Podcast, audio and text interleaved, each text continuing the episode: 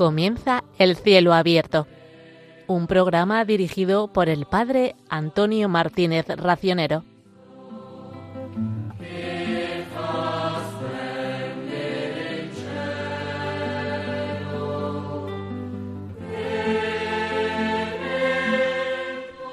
Creo en Dios Padre, creo en Dios Hijo, creo en Dios Espíritu Santo. Nuestra fe expresada en el credo es una fe trinitaria.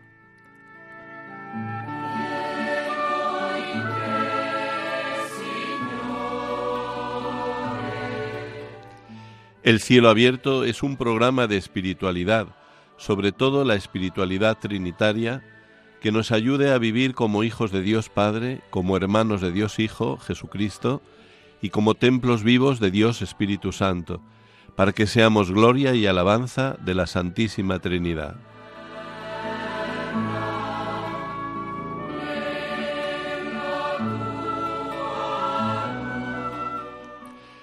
En este programa de hoy vamos a ver en la primera parte el cielo abierto en el bautismo de Jesús y veremos cómo en el hecho histórico del bautismo de Jesús se manifestará la Santísima Trinidad. En la segunda parte veremos el cielo abierto en nuestro propio bautismo, donde la Santísima Trinidad también se manifiesta en la pedagogía de la liturgia. Y por último terminaremos en una tercera parte que contemplaremos el cielo abierto en nuestra vida de bautizados, viendo cómo la pedagogía de la Trinidad se desarrolla en nuestra propia vida bautismal.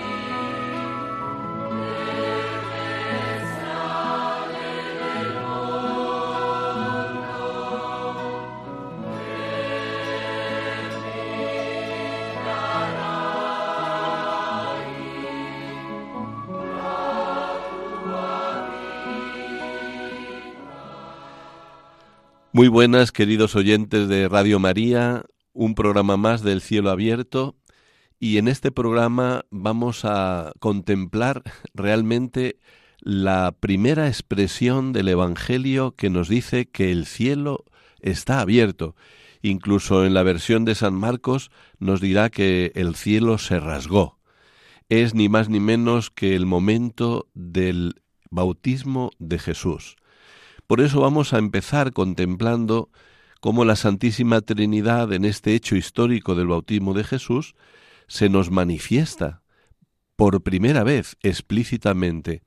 Qué hermoso que en este hecho histórico del bautismo de Jesús se unen las dos características de este programa, el título, el cielo que se abre, y el contenido, la Santísima Trinidad que se manifiesta de forma explícita, como digo, por primera vez.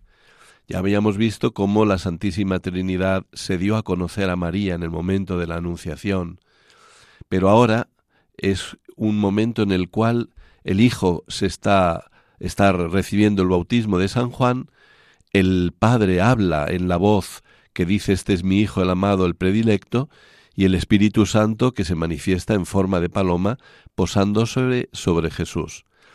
De hecho, eh, vamos a escuchar el relato de San Mateo en el capítulo 3, cuando dice así, Por entonces viene Jesús desde Galilea al Jordán y se presenta a Juan para que lo bautice. Pero Juan intentaba disuadirlo diciéndole, ¿Soy yo el que necesito que tú me bautices y, y tú vienes a mí? Jesús le contestó, Déjalo ahora, conviene que así cumplamos toda justicia. Entonces Juan se lo permitió. Apenas se bautizó Jesús, salió del agua.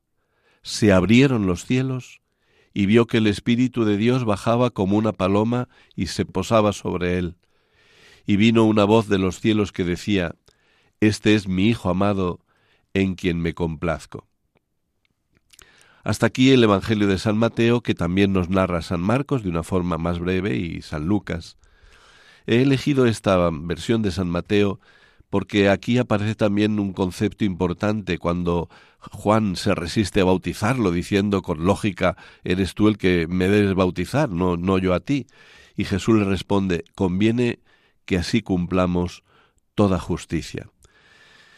Y esto pues vamos a justificarlo porque aquí Jesús en esta expresión estaba asumiendo todo lo que el profeta Isaías había dicho sobre el siervo de Yahvé.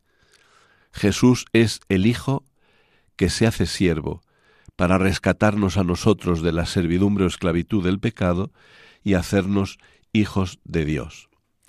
Pues así en el bautismo de Jesús es como se comienza a hacer realidad la promesa que había hecho a Bartolomé en el Evangelio de San Juan, cuando lo llamó y le dijo, veréis el cielo abierto.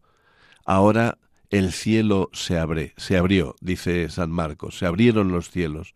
Perdón, San Mateo, y San Marcos dirá, el cielo se ha rasgado. En esta teofanía, en esta manifestación de Dios en el bautismo, se muestra la Santísima Trinidad. La Santísima Trinidad ha querido ya manifestarse, revelarse explícitamente, apareciendo de forma clara lo que llamaremos después las tres divinas personas. Y así la Trinidad se manifiesta una vez más de una forma tremendamente humilde y sencilla. Ya decíamos cuando veíamos en la Anunciación y la Navidad, cuando Dios se hace niño que la humildad desciende del cielo y la aprendemos del cielo. Será Jesucristo el que sea plenamente humilde. Y aquí, en el bautismo, vemos esta humildad en la pedagogía de la Trinidad, cuando el Hijo se pone en la fila de los pecadores como uno más. Ya dirá San Pablo, se hizo hombre y pasó como uno de tantos. Pero incluso, incluso se pone como un pecador, la gente lo veía como un pecador más. Y es que, como decíamos, está asumiendo las profecías del siervo de Yahvé, donde, si recordamos el cuarto cántico que, que, que nos narra las, en la Semana Santa, en concreto el día del Viernes Santo, dirá cayeron sobre él todos nuestros pecados, sus heridas, sus cardenales, son las que nos han sanado a nosotros. Él asume nuestro pecado, va al bautismo para allí expresar donde la gente confesaba sus pecados, que Él viene a limpiarnos del pecado, pero nos va a limpiar, como veremos también la segunda parte por el bautismo, cargando con nuestros pecados, haciéndose o cumpliendo la profecía del siervo de Yahvé. Y por eso en el río Jordán, donde para prepararse a la venida del Mesías las gentes confesaban su pecado, Él va a cargar con esos pecados para purificarlos con el bautismo. Por tanto, una humildad impresionante en el Hijo, en Dios Hijo, pero también una humildad muy grande en Dios Espíritu Santo, que se muestra en forma de paloma y se posa sobre Jesús, sobre el Hijo. Él ya nos había dicho Jesús en alguna ocasión, sed sencillos como palomas. La paloma es uno de los símbolos o de las imágenes que el Espíritu Santo ha elegido para manifestarse.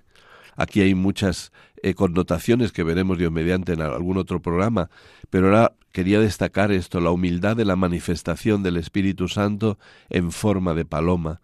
Sed sencillos como palomas, nos dirá el Señor.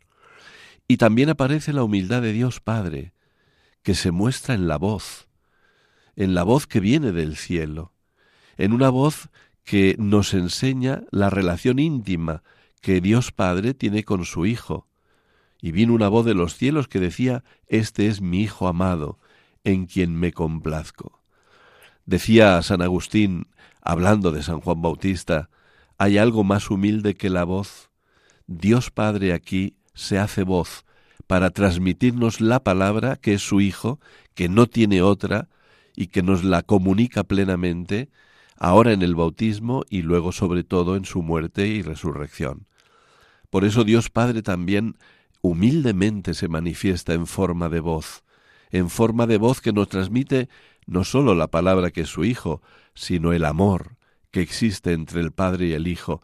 Qué emoción es ver que cuando Dios Padre habla con una voz audible para los humanos, dice, Este es mi Hijo amado, es decir, nos expresa el amor que le tiene al Hijo. Luego veremos cómo este amor es para mostrarnos el amor que nos tiene a cada uno de nosotros. Jesucristo es el Hijo amado del Padre. Y añade, en quien me complazco, porque aquí aparece no sólo el amor que tienen el Padre y el Hijo, sino cómo el Padre se complace en que el Hijo, haciéndose hombre, viva plenamente la voluntad del Padre de forma humana. Por eso qué hermoso que también en Cristo nosotros sepamos y podamos vivir el ser también la complacencia del Padre. También aparece en este bautismo de Jesús el amor dentro de la Trinidad, el Padre que ama, el Hijo que es amado, el Espíritu Santo que es amor. Dios en el Nuevo Testamento se revelará y manifestará como Dios amor. En el Antiguo se había manifestado como el que es la plenitud del ser, que además es misericordioso para salvar a los humanos. Pero ahora nos expresa que esa misericordia la vive como Trinidad de personas que en su esencia son un, solo Dios que es amor. Un Padre que ama, un Hijo que es amado, el Espíritu Santo que es el amor del Padre y del Hijo. Y aparece también en el bautismo de Jesús la manera como la Trinidad realizará la salvación de la humanidad. Aparece ya vislumbrado en, en la respuesta que Jesús le da a Juan Bautista, conviene que así se cumpla toda justicia, el modo como Dios Trinidad va a salvar a la humanidad, y no será otro que el misterio pascual, es decir, la muerte y la resurrección de Jesús. Jesús que se hace siervo, que da la vida por todos nosotros, Jesús que así es el Cristo. No olvidemos que la palabra Cristo traduce la palabra hebrea Mesías y la palabra que después se traduce al, al latín como el ungido. Cristo, Mesías y ungido es la misma expresión. En el bautismo, Cristo, amado del Padre, cumple toda justicia, es decir, va a realizar la salvación cargando sobre sí nuestros pecados y llevando adelante toda la promesa del Mesías, del ungido, porque Él es el ungido con el Espíritu Santo. Él posee en plenitud el Espíritu Santo que nos lo dará plenamente también cuando muere, cuando muera y resucite, como bien recordamos cada año en el misterio pascual que culmina en Pentecostés. El Hijo aparece como el Mesías, que empieza a cumplir las promesas en su persona de, o las profecías, mejor dicho, del siervo de Yahvé. Y aquí pues recuerdo una de esas profecías del siervo de Yahvé, la que está en el capítulo 53, 4, perdón, 53 del versículo 4 al 12. Y dice, Él soportó nuestros sufrimientos y aguantó nuestros dolores. Nosotros lo estimábamos leproso, herido de Dios y humillado pero Él fue traspasado por nuestras rebeliones, triturado por nuestros crímenes. Nuestro castigo saludable cayó sobre Él, sus cicatrices nos curaron. Todos errábamos como ovejas, cada uno siguiendo su camino, y el Señor cargó sobre Él todos nuestros crímenes. Maltratado, voluntariamente se humillaba y no abría la boca como cordero llevado al matadero, como oveja ante el esquilador enmudecía y no abría la boca. Sin defensa, sin justicia se lo llevaron. ¿Quién se preocupará de su estirpe? Lo arrancaron de la tierra de los vivos, por los pecados de mi pueblo lo hirieron. Le dieron sepultura con los malvados y una tumba con los malhechores. Aunque no había cometido crímenes ni hubo engaño en su boca, el Señor quiso triturarlo con el sufrimiento y entregar su vida como expiación verá su descendencia, prolongará sus años. Lo que el Señor quiere prosperará por su mano. Por todos los trabajos de su alma verá la luz. El justo se saciará de conocimiento. Mi siervo justificará muchos, porque cargó con los crímenes de ellos. Le daré una multitud como parte y tendrá como despojo una muchedumbre, porque expuso su vida a la muerte y fue contado entre los pecadores. Él tomó el pecado de muchos e intercedió por los pecadores. De qué forma tan impresionante en el bautismo ya se muestra esta realidad del siervo de Yahvé, del ungido, que cargando sobre sí nuestros pecados, nos dará todos la salvación. Y terminamos esta primera parte recordando un número del catecismo que viene como a concluir, como a resumir este hecho del bautismo de Jesús. Es el número 1224, que dice así, Nuestro Señor se sometió voluntariamente al bautismo de San Juan destinado a los pecadores para cumplir toda justicia. Este gesto de Jesús es una manifestación de su anonadamiento. El espíritu que se cernía sobre las aguas en la primera creación desciende entonces sobre Cristo como preludio de la nueva creación, y el Padre manifiesta a Jesús como Hijo amado. Qué bellamente resume este número este misterio del bautismo que estamos considerando en esta primera parte, donde vemos la manifestación explícita de la Santísima Trinidad, el cielo que se abre para que en Cristo se pueda realizar la obra de nuestra redención, obra que lleva adelante la Santísima Trinidad y que nos hará entrar en comunión con cada una de las divinas personas. Vamos a una pausa que nos ayude a meditar estas maravillosas realidades.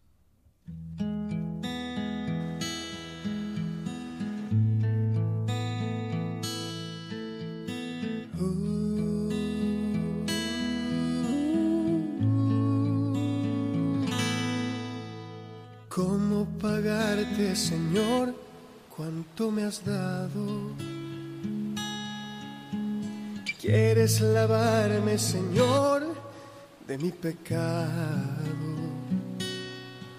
Sumérgeme entre tus aguas para volver a nacer y que tu Espíritu Santo inunde todo mi ser.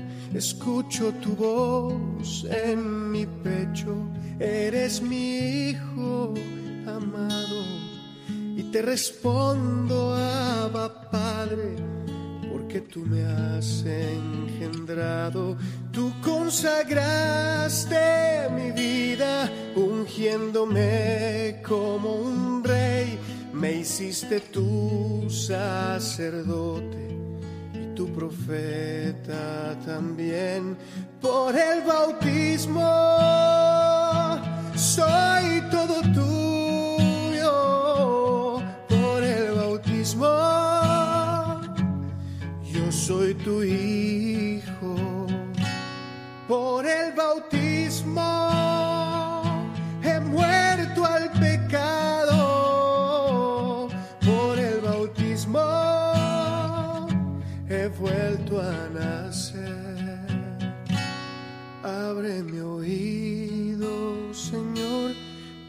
escucharte. Abre mis labios, oh Padre, quiero alabarte. Envíame con tu luz donde tú quieras. Yo solo quiero vivir a tu manera. En el nombre del Padre, amaré a mis hermanos. En el nombre del Hijo, pude ser perdonado. En el nombre del Espíritu Santo, me has enviado.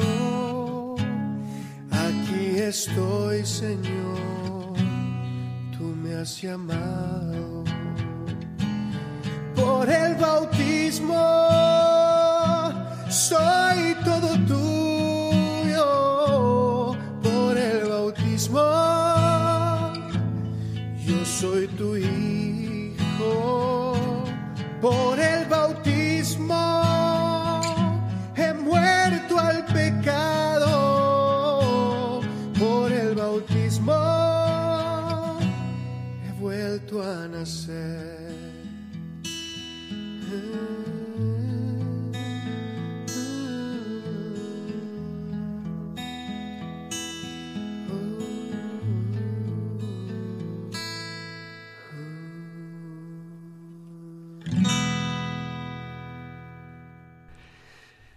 Queridos oyentes de Radio María, entramos en esta segunda parte del programa El cielo abierto, donde estamos hoy contemplando eh, la Santísima Trinidad que se ha manifestado de forma explícita en el bautismo de Jesús.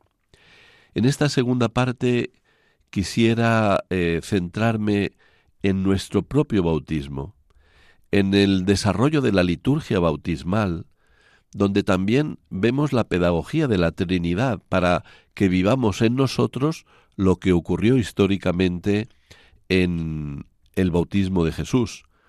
Y empezando por la pedagogía de la liturgia eh, que acabamos o que hemos vivido en los momentos de Navidad, vemos que en la Epifanía, que es la Navidad misionera en la persona de los magos, concluye la manifestación de Dios al mundo entero, la luz de la Nochebuena en la persona de los magos, concluye con la fiesta del bautismo de Jesús, que litúrgicamente se celebra el domingo siguiente a la Epifanía. Y además coincide también que ahí comienza el tiempo ordinario. Jesús, niño en Belén, ya es un hombre adulto, donde se presenta San Juan para ser bautizado y comenzar así todo el desarrollo de su vida pública que culminará en su muerte y resurrección. Entonces la liturgia nos va llevando también de la mano, y de la manifestación a los magos viene la manifestación en el bautismo. También la tradición une a estas dos manifestaciones la manifestación de Jesús en las bodas de Caná. Son como tres teofanías que tienen mucha relación y que, de hecho, si vemos en los misterios luminosos, comienza con el bautismo y sigue con la con las bodas de Cana, autorrevelación de Jesús. Se encuentran así las tres epifanías de los magos de Caná y en el Jordán. Es el pórtico de la vida pública de Jesús, mm, como decíamos, primer anuncio de su vida pública y primer misterio luminoso. Y mm, me gustaría desarrollar la liturgia bautismal para, explicando el rito del sacramento, ver cómo esto viene a ser como el comienzo también de nuestra vida espiritual y, y, analizando lo que sucedió en nuestro propio bautismo, pues comprender y agradecer más esta vida divina que Dios nos ha dado. Cuando celebro los bautismos con frecuencia, eh, le recuerdo a los padres y a los padrinos que lo más grande que le pueden dar unos padres a su hijo es el bautismo. Cooperando con Dios, los padres le han dado la vida. La vida la crea Dios cuando crea el alma y la une al cuerpo que se ha formado por la unión de las células paterna y materna, donde ya es un el momento de la fecundación, como bien sabemos y hoy corrobora la misma ciencia médica, surge un ser distinto, con un ADN único que es propio de esa persona, que ya lo que tiene que hacer es crecer en, a lo largo de toda su vida y que ya va a existir para siempre. Para ese cuerpo, Dios ha creado un alma para que exista esa persona, persona que ha estado pensada y querida desde toda la eternidad en Dios Trinidad, y que cuando Dios la crea, como digo, ya va a existir siempre. Pues bien, los padres, cooperando con Dios, también dan la vida al Hijo, le dan alimento, le dan cariño, le dan vestido, le dan una casa, le dan educación, le enseñan a ser persona. Pero cuando los padres llevan a su hijo a bautizar, le van a dar algo infinitamente mayor, le van a dar la vida eterna, van a permitir que su hijo sea hijo de Dios, heredero del cielo, miembro de la Iglesia. Y no hay nada más grande que unos padres puedan darle un hijo que el bautismo. Es más, precisamente en el bautismo es donde cobra sentido último, definitivo y eterno la vida humana. Porque si nos preguntamos por qué nos ha creado Dios seres humanos, por qué nos ha dado Dios una vida humana, un alma unida a un cuerpo para que existamos por toda la eternidad. Y aquí aparece la vocación esencial de toda persona humana. Toda persona humana es llamada a la vida humana para ser llamada a la vida divina. Es decir, toda vocación humana esencial es ser hijos e hijas de Dios. Esto es lo más profundo que tenemos en nuestro ser. Esto es el sentido más pleno y definitivo de nuestra vida. Para esto hemos sido creados, para ser hijos e hijas de Dios por toda la eternidad. Y esta realidad comienza en el bautismo. Por eso qué importante que eh, tanto la persona bautizada, si es adulto, como los padres y los padrinos que acompañan a los padres, si es un niño todavía que no tiene sentido, no tiene conciencia, pues qué importante que tomemos esta, esta grandísima vocación con gratitud y con responsabilidad. Porque al mismo tiempo que los padres le dan al hijo la vida divina, también adquieren la responsabilidad, junto con los padrinos, de ayudar a que crezca, a que se desarrolle plenamente esa vida divina, que comienza, pero que está llamada a un pleno desarrollo. Concluiremos en la tercera parte que el pleno desarrollo de la vida bautismal es lo que llamamos la santidad, que precisamente consistirá en vivir plenamente la participación con cada una de las divinas personas. Porque, en efecto, vamos ahora a descender ya a la liturgia un poquito más, lo que aconteció históricamente en la vida de Cristo en su bautismo, se realiza sacramentalmente en la celebración, en la realidad de nuestro propio bautismo. Y es maravilloso, pues, recordar la historia que veíamos en la primera parte para ver la realización sacramental en cada uno de nosotros, en nuestra propia vida.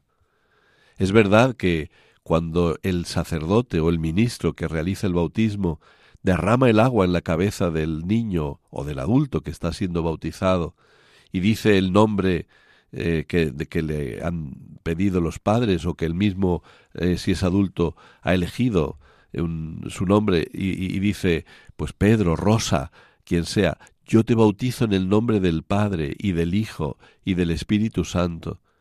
En ese momento no se va a abrir el cielo de la iglesia, no, no, menudo susto nos llevaríamos, ¿no? Si se abriera el techo de la iglesia no va a aparecer ninguna paloma y se va a posar sobre la cabeza del recién bautizado, no vamos a escuchar ninguna voz de Dios Padre, pero realmente el cielo se abre, el Espíritu Santo desciende y Dios Padre dice de ese recién bautizado, eres mi hijo, eres mi hija, muy amado, muy amada. Y esto es importante que, que, que, que lo, que no solo lo recordemos, sino que lo vivamos. Tú eres amado de Dios, tú eres amada de Dios. Eres hijo muy querido, realmente. Lo que Dios Padre dice de su Hijo por naturaleza, lo dice de nosotros por la gracia. Somos hijos muy amados. Y también Dios Padre se complace en nosotros, realmente se complace en nosotros. Y así, cuando somos bautizados, somos realmente hechos hijos de Dios y somos templos del Espíritu Santo, y la Santísima Trinidad empieza a vivir dentro de nosotros por la gracia. Esta es la realidad maravillosa de nuestro propio bautismo. En cada bautizado se da de forma permanente una teofanía, Qué, qué maravilloso sería si cuando nos miramos con mirada de fe viéramos en cada uno como Dios Padre, Hijo y Espíritu Santo está en nuestro interior. Y, y, y esa vida trinitaria tiene que desarrollarse en una vida de santidad. Por eso lo que Dios Padre dijo de su Hijo lo dice de cada bautizado. Por eso el Espíritu Santo ha descendido también sobre cada uno de nosotros. Por eso hemos quedado convertidos en templos vivos de la Santísima Trinidad. Y lo que ocurre después del bautismo de la de derramar el agua invocando a la Santísima Trinidad, porque curiosamente el bautismo cristiano es bautismo trinitario.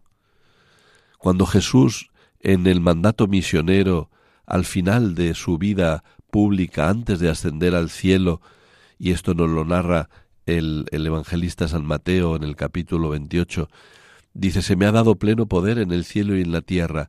Id al mundo entero y bautizad a todas las gentes en el nombre del Padre y del Hijo y del Espíritu Santo. Las palabras con las cuales realizar el bautismo junto con el elemento del agua son lo que se llama en teología y en derecho canónico de derecho divino. Es decir, esas son puestas por el mismo Jesucristo, no pueden ser cambiadas. Es un bautismo en la confesión trinitaria, en la fe trinitaria. Y después de haber recibido el bautismo, hay unos signos sacramentales muy bonitos que explicitan lo que ha sucedido en la persona recién bautizada. Previamente al bautismo se nos da la unción prebautismal, que es una unción con el óleo de los catecúmenos, que ya es como un no no como, sino un exorcismo para liberarnos del poder del enemigo que nos tiene en ese sentido pues dominados, ¿no? hasta el momento del bautismo. Y después del bautismo recibimos otra unción. Esta unción es con el santo crisma, que como sabemos es aceite y perfume, aceite y bálsamo perfumado, que se usa también en la confirmación, en la ordenación sacerdotal, en la dedicación de los templos, en la consagración de los altares, en la bendición de las campanas. Hay otros ritos también donde se usa el crisma. Pero aquí el santo crisma está expresando que en virtud del bautismo formamos parte no sólo de Jesucristo, no sólo de su ser, sino también de su misión. La misión de Cristo sabemos que es triple, ¿no? Es misión sacerdotal, misión profética y misión real. Y en esa triple misión participa el bautizado, de tal manera que por la unción se nos expresa que somos profetas con Cristo profeta, somos también sacerdotes con Cristo sacerdote, lo que se llama el sacerdocio bautismal, y somos reyes con Cristo rey. Y esto es importante recordarlo porque luego en el desarrollo de nuestro bautismo tenemos que llevar adelante esta misión eh, de, escuchar y proclamar la palabra de Dios, que es Cristo, todo bautizado, y luego esto se confirmará en el sacramento de la confirmación, se alimentará en la Eucaristía, sacramentos de la plena iniciación, tenemos que proclamar la palabra de Dios, en nuestros ambientes, en nuestra propia vida, vivir iluminados por esta palabra y hacer la vida en la realidad de nuestra propia vida. Esto es por el ministerio profético. También al ser sacerdotes, convertimos nuestra vida de bautizados en una vida de adoración al Padre y de culto al Padre en toda nuestra vida, en el desarrollo de nuestra vida. Y tenemos que saber ofrecer al Padre y ofrecernos a Dios Padre con Cristo en el Espíritu. Esto llevará a su llegará a su plenitud en la, en la vida eterna, en la misa, donde el sacerdote ofreciendo el pan y el vino toma nuestras ofrendas, pero lo tenemos que vivir a lo largo del día. Y lo mismo en la vida como, como hijos de rey, una vida de dignidad, una vida que, que, que sea llevada y regida por la gracia, no por el pecado, no por la tentación que nos insta al pecado, etc. Y además de la unción, eh, de la unción con el santo crisma, eh, después viene un rito muy bonito que es la túnica blanca. El, el recién bautizado es vestido con la vestidura blanca que expresa cómo su alma ha sido realmente vestida con la blancura de la gracia. Y qué bonito que esta túnica de nuestro bautismo, pues cada vez la purifiquemos, porque lógicamente que esa túnica, bueno, lógicamente entre comillas, pues la vamos ensuciando con nuestros pecados a lo largo de nuestra vida. Y si recordamos la visión de, de San Juan, cuando contempló esa muchedumbre inmensa que nadie podría contar de todo pueblo, raza, nación, etcétera, y se pregunta ¿y estos quiénes son? ¿Y de dónde han venido? Todos iban vestidos con una vestidura blanca y la palma en sus manos.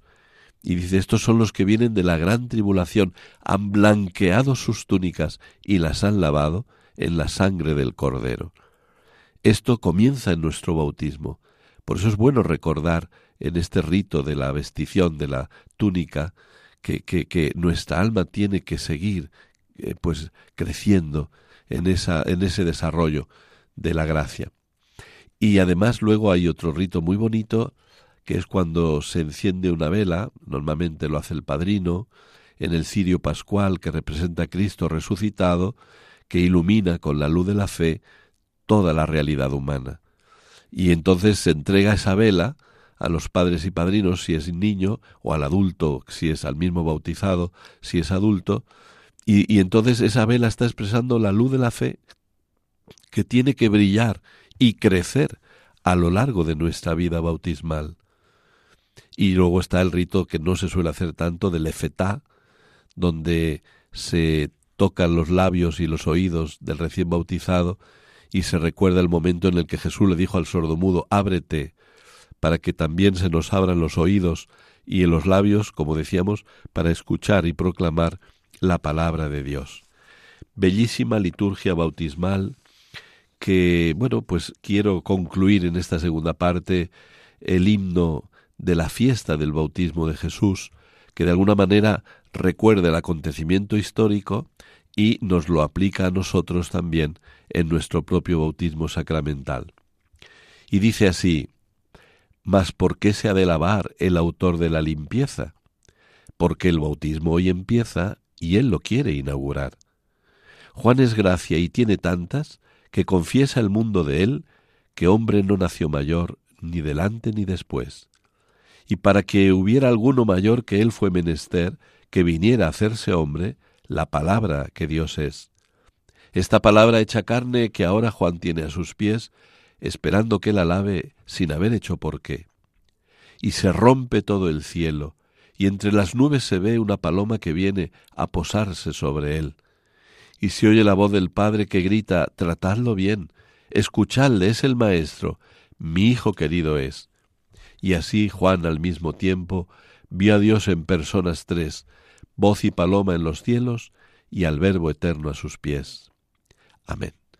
Bello himno que nos dice cómo Jesús se va a bautizar, porque precisamente nos va a salvar, haciéndonos vivir y participar de la misma vida trinitaria. Pues damos paso a una pausa y en lo que escuchemos que nos ayude también a profundizar en esta maravilla de nuestro propio bautismo.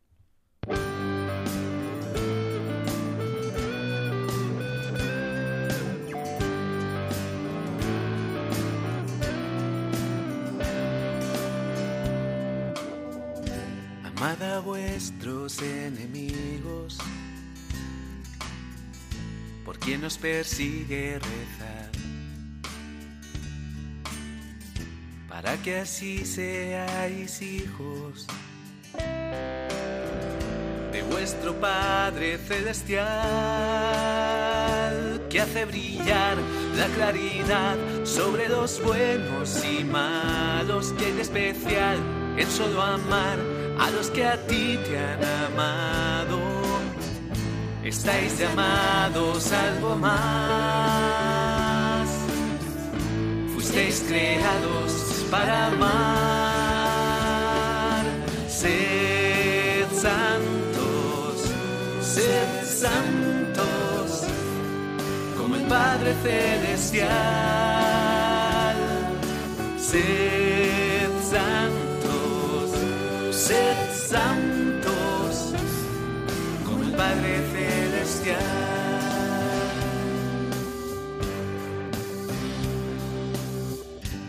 Amad a vuestros enemigos, no devolváis mal por mal.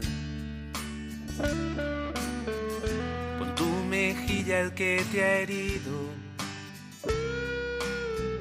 Al que te pide, dale pan, que el Padre da lluvia igual sobre los buenos y malos, que hay de especial en saludar solo al que es tu hermano. Estáis llamados a algo más, fuisteis creados para amar. Sed santos, sed santos, el Padre Celestial. Sed santos, sed santos, como el Padre Celestial.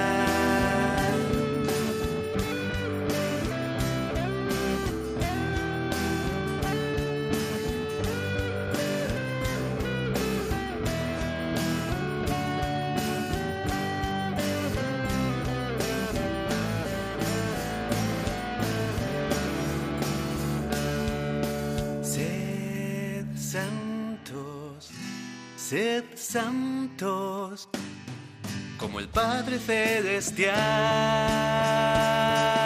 Sed santos, sed santos como el Padre Celestial. Como el Padre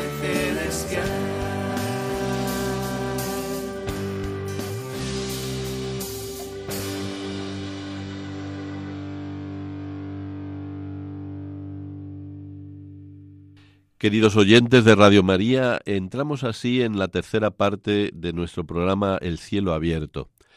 Hoy nos hemos centrado en el bautismo de Jesús y en nuestro propio bautismo como realización litúrgica del acontecimiento histórico que Jesús vivió y como pedagogía de la Trinidad en el bautismo de Jesús y en nuestro propio bautismo.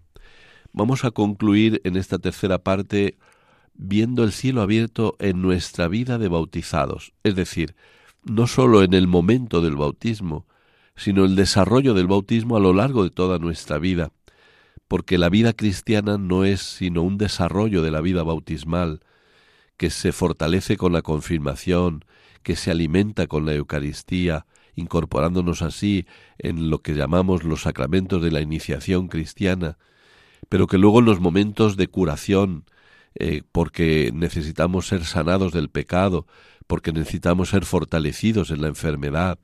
El Señor nos quiere acompañar con los sacramentos de la confesión, con el sacramento de la unción. Y luego, qué maravilla que en esta economía sacramental, que la Santísima Trinidad, por medio de la institución de los sacramentos que Cristo hizo y entregó a la Iglesia, también considera santificar el aspecto de la vida social que es el matrimonio, institución no inventada por los hombres, sino manifestada y creada por Dios y elevada cuando son bautizados a otro sacramento, fuente de gracia, para que vivan santamente ese vínculo. Y también el Señor ha provisto en su realización de la salvación el sacramento del orden sacerdotal, que lleva adelante esta economía sacramental al servicio del crecimiento de la vida bautismal de cada uno de nosotros.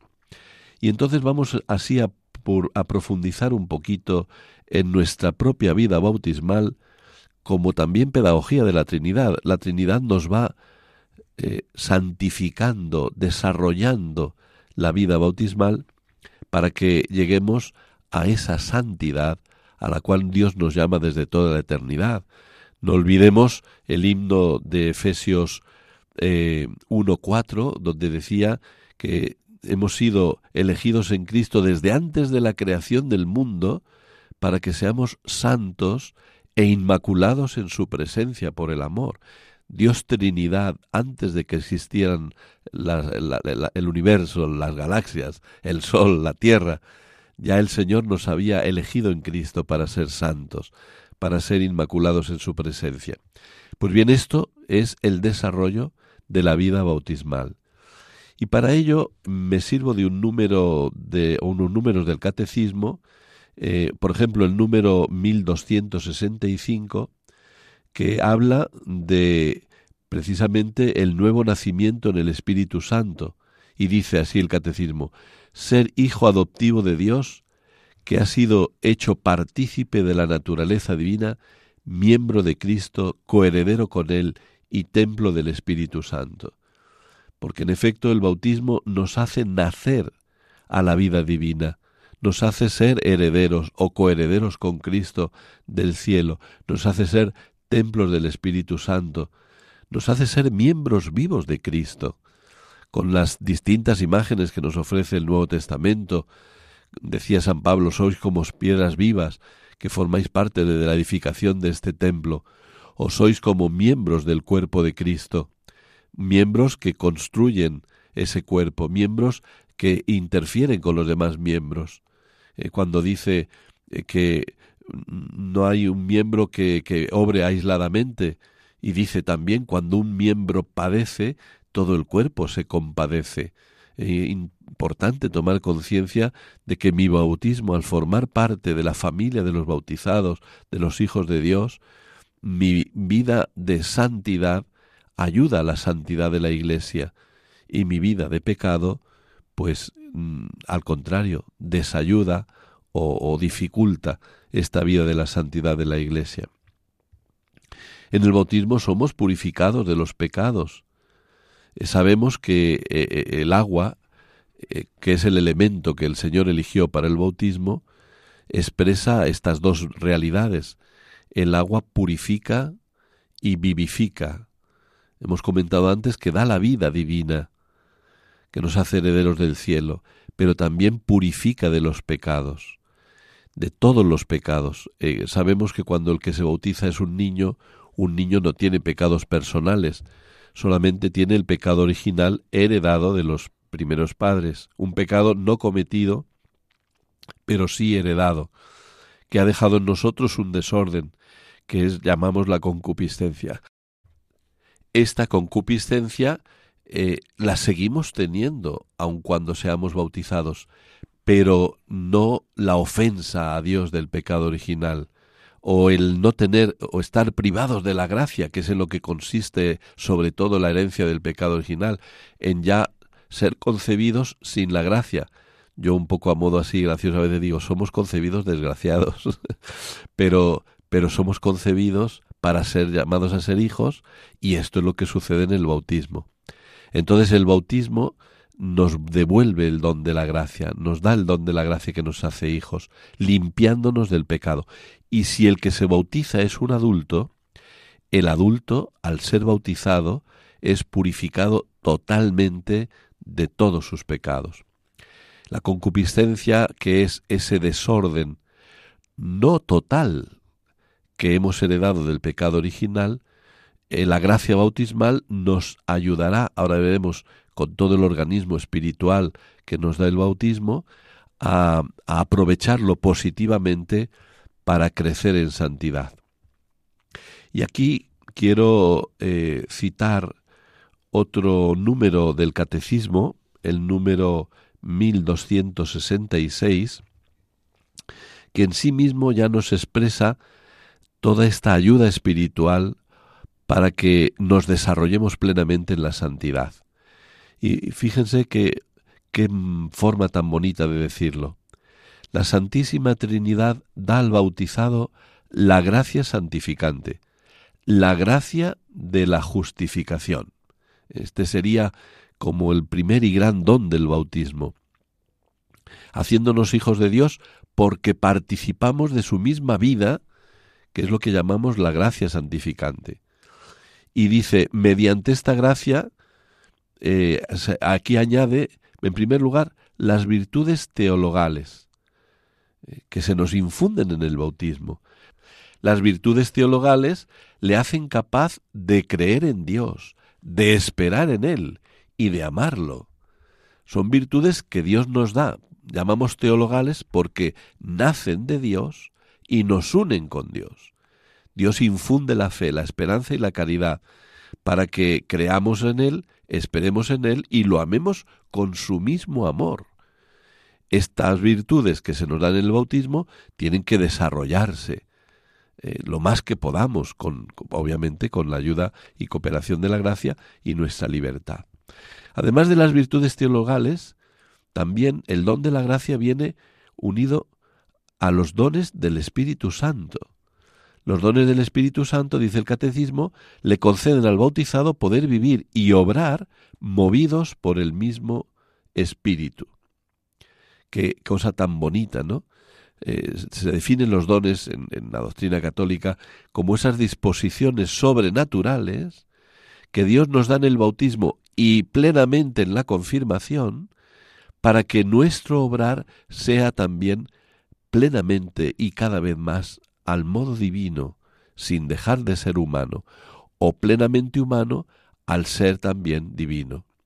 Y a modo de ejemplo para que se entiendan estas disposiciones sobrenaturales que llamamos los siete dones, que no vamos a desarrollar ahora, pero se dice que son como las velas de un barco velero, que los tenemos, pero normalmente los tenemos replegados. Cuando una vela está replegada no puede recibir bien el aire y por lo tanto no puede avanzar bien la nave, aprovechando la fuerza del viento.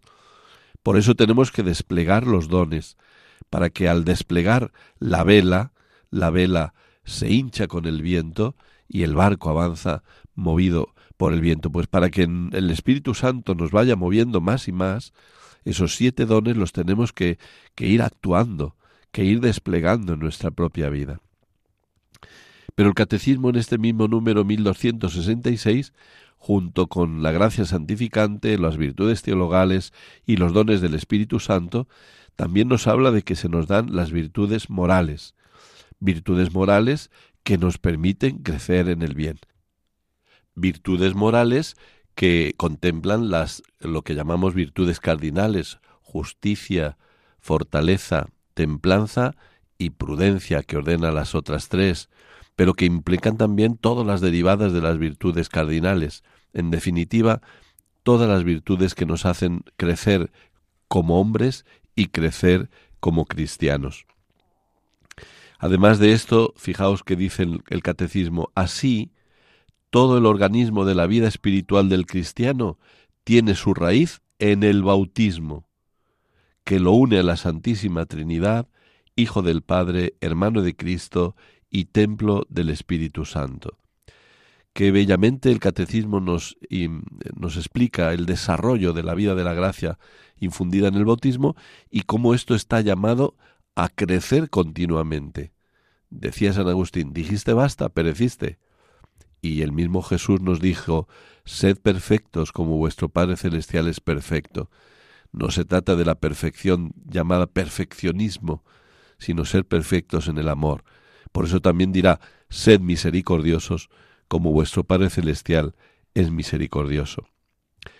Pues teniendo todo esto en cuenta, la gracia sacramental, las virtudes teologales, los dones del Espíritu Santo, las virtudes morales, también el carácter sacramental. El carácter sacramental, como sabemos, es esa señal indeleble que nos configura con Cristo y con el triple ministerio de Cristo que hemos expresado. Y a mí me gusta recordar que el carácter sacramental, señal indeleble que ya estará por toda la eternidad, es también algo no sólo estático como un sello, sino dinámico como una exigencia de configuración continua. En nuestra vida espiritual, por tanto, tiene que estar en continuo crecimiento y transformación, participando cada día más del misterio de Dios Trinidad, hasta alcanzar la santidad para la cual la Santísima Trinidad nos ha creado. Por eso podemos concluir que la santidad es el desarrollo de la gracia bautismal y consiste en ser gloria de la Santísima Trinidad. Recordamos al final de nuestro programa que pueden escuchar este programa en el podcast entrando en la página web de Radio María www.radiomaria.es Recordamos también que tenemos un correo, el cielo abierto, eh, arroba radiomaria.es, para eh, todo tipo de comentarios, sugerencias, dudas. Y quiero agradecer a los que habéis eh, escrito vuestros comentarios, que siempre me vienen muy bien y me ayudan programa a programa. Recordamos por último que el próximo programa, Dios mediante, será el 16 de febrero, dentro de cuatro viernes a las nueve de la tarde, de la noche. Pues terminamos diciendo, Santísima Trinidad, os adoro y os amo.